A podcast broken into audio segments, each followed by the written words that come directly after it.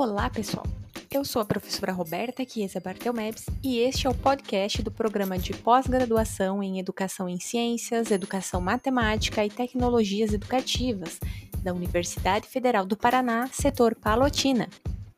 Neste podcast, nós falamos de assuntos relacionados com a pesquisa na área de ensino e também temas relativos ao nosso programa. Sejam bem-vindas e bem-vindos a mais um episódio.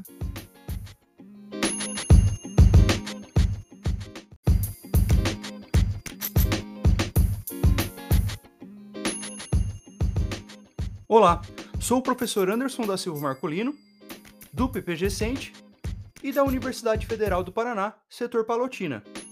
E hoje falarei sobre literatura cinza, ou literatura cinzenta, do termo em inglês Grey Literature.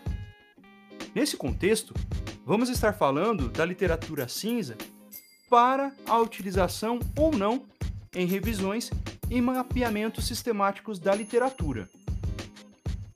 Mas o que é literatura cinza? O termo literatura cinza ou cinzenta refere-se a pesquisas não publicadas ou publicadas de forma não comercial. Como exemplos dessas literaturas cinzas, nós podemos incluir relatórios do governo, declarações de política e documentos de questões, procedimentos de conferência, pré-impressão e pós-impressão de artigos, teses e dissertações, relatórios de pesquisa, levantamentos geológicos e geofísicos, mapas, boletins, fichas técnicas e também aqueles artigos que acabam sendo pouco divulgados por ter sido incluso ou apresentado em convenções pouco conhecidas. A literatura cinza acaba também abrangendo documentos específicos para cada país visto que muitos deles não utilizam a linguagem conhecida como universal, o idioma universal, para a apresentação e redação de artigos, que é o inglês. Nesse contexto, torna-se difícil o acesso a essas informações de um país a outro, como por exemplo do Brasil em relação a artigos do Japão, ou do Brasil com artigos da Austrália, e assim por diante.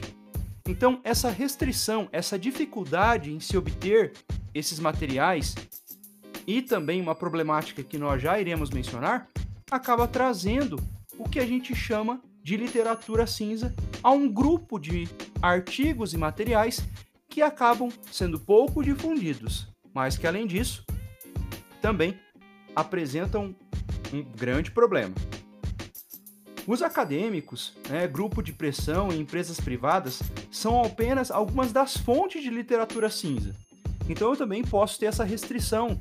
Eu posso ter uma restrição de um desses documentos devido à forma como elas foram criadas ou são mantidas, já que elas não se enquadram, na maioria das vezes, a publicações que estão difundidas em bases indexadas, bases de artigos conhecidos a nível mundial.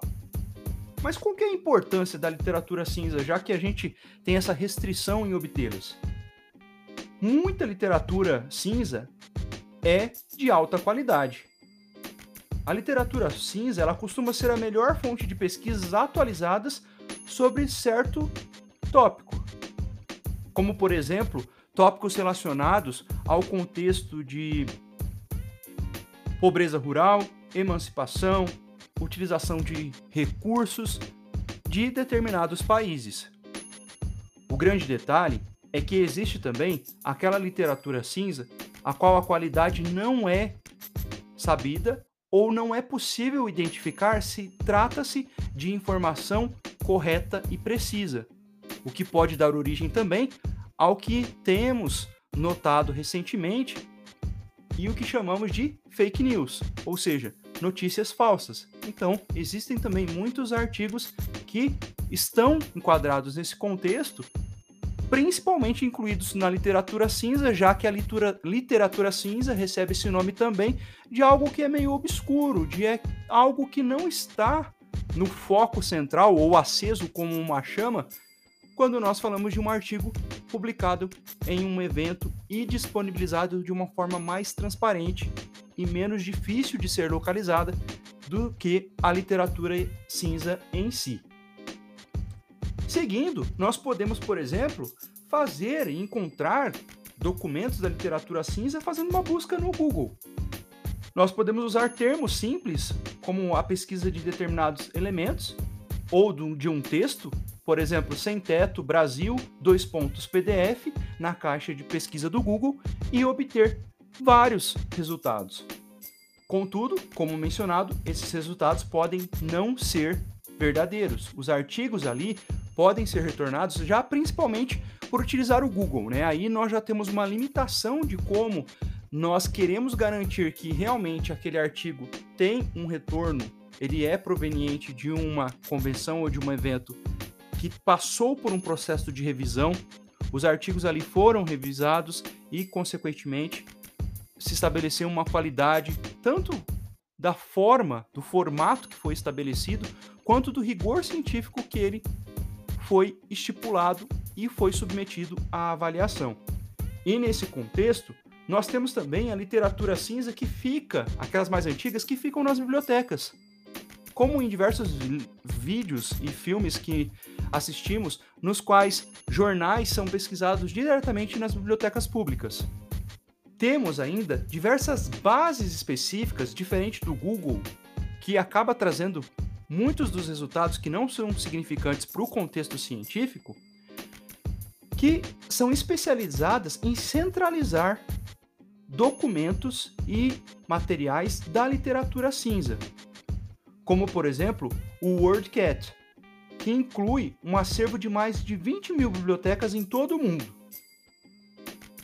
Neste podcast, mais especificamente neste episódio, você poderá consultar e observar uma lista de outros sites que poderá utilizar para identificar e recuperar artigos e materiais da literatura cinza, como o Grey Source, o Science.gov e o World Wide Science.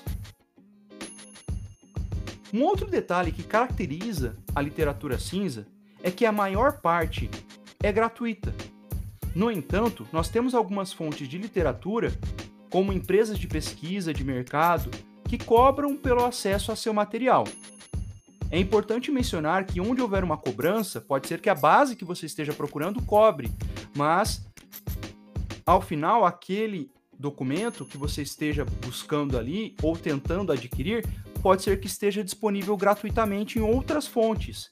Então é interessante ainda assim utilizar o Google como uma base para procurar esses artigos quando encontrados de forma paga.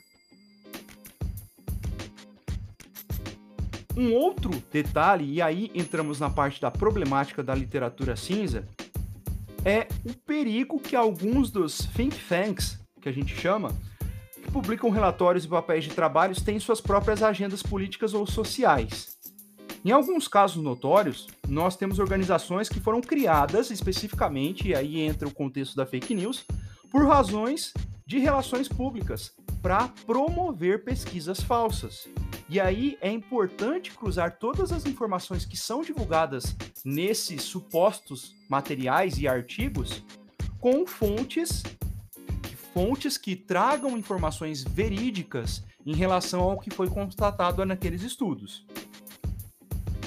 E essa acaba sendo uma das formas da literatura cinza permitir a identificação e a conferência desses materiais.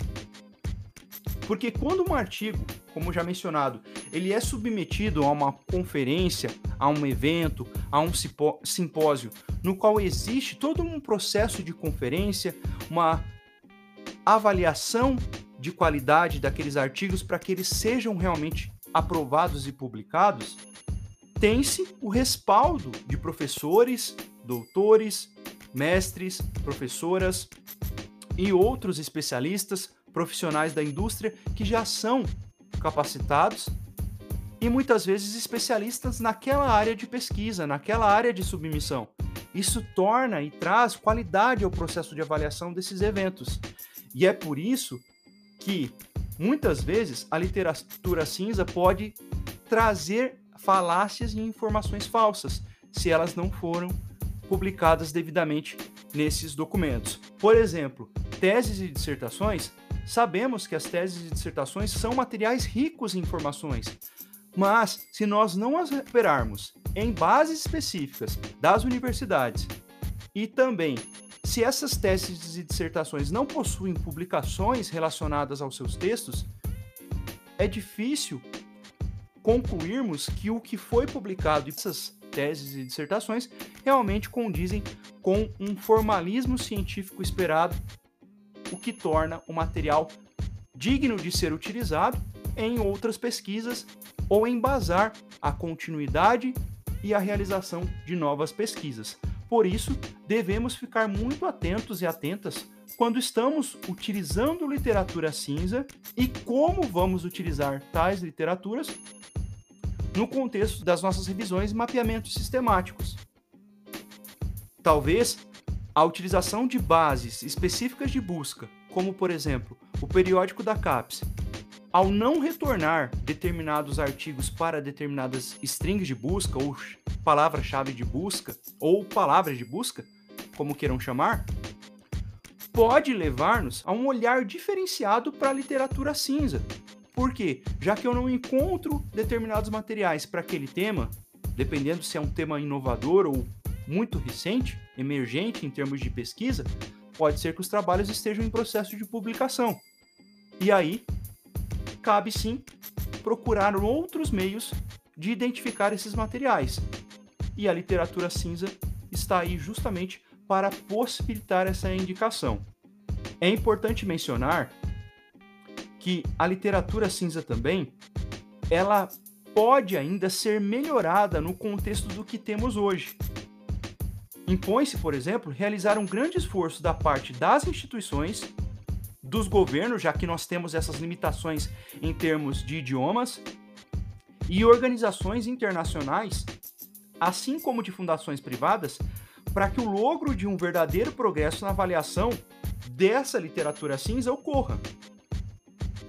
Promovendo a avaliação e também o descarte daqueles materiais que não correspondem com o formalismo esperado ou com a veracidade das informações, bem como a classificação, armazenagem e também difusão dessa literatura, nós possamos ter acesso a um material mais palpável, de qualidade, que possa realmente integrar de forma aprofundada os nossos mapeamentos e revisões sistemáticas. Deste modo, é ainda um conjunto de materiais que vale a pena ser investigado e olhado, dependendo do contexto, mas devemos ter muito cuidado com a problemática relacionada justamente ao formalismo que é aplicado a esses materiais e também o rigor científico, se aquelas informações ali condizem realmente com a realidade ou não. Esse então foi o nosso episódio sobre literatura cinza. Espero que tenham gostado e aprendido um pouco mais a respeito. Verifiquem os links das bases internacionais que vocês podem buscar essas informações, tal como o Google Acadêmico, por exemplo. Um abraço e até uma próxima oportunidade.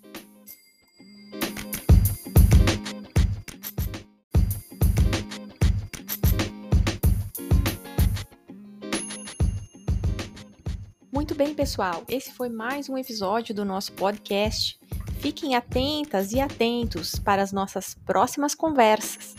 Quer mais informações sobre o nosso programa? Visite a nossa página nas redes sociais procurando pela sigla do programa PPGECEMTE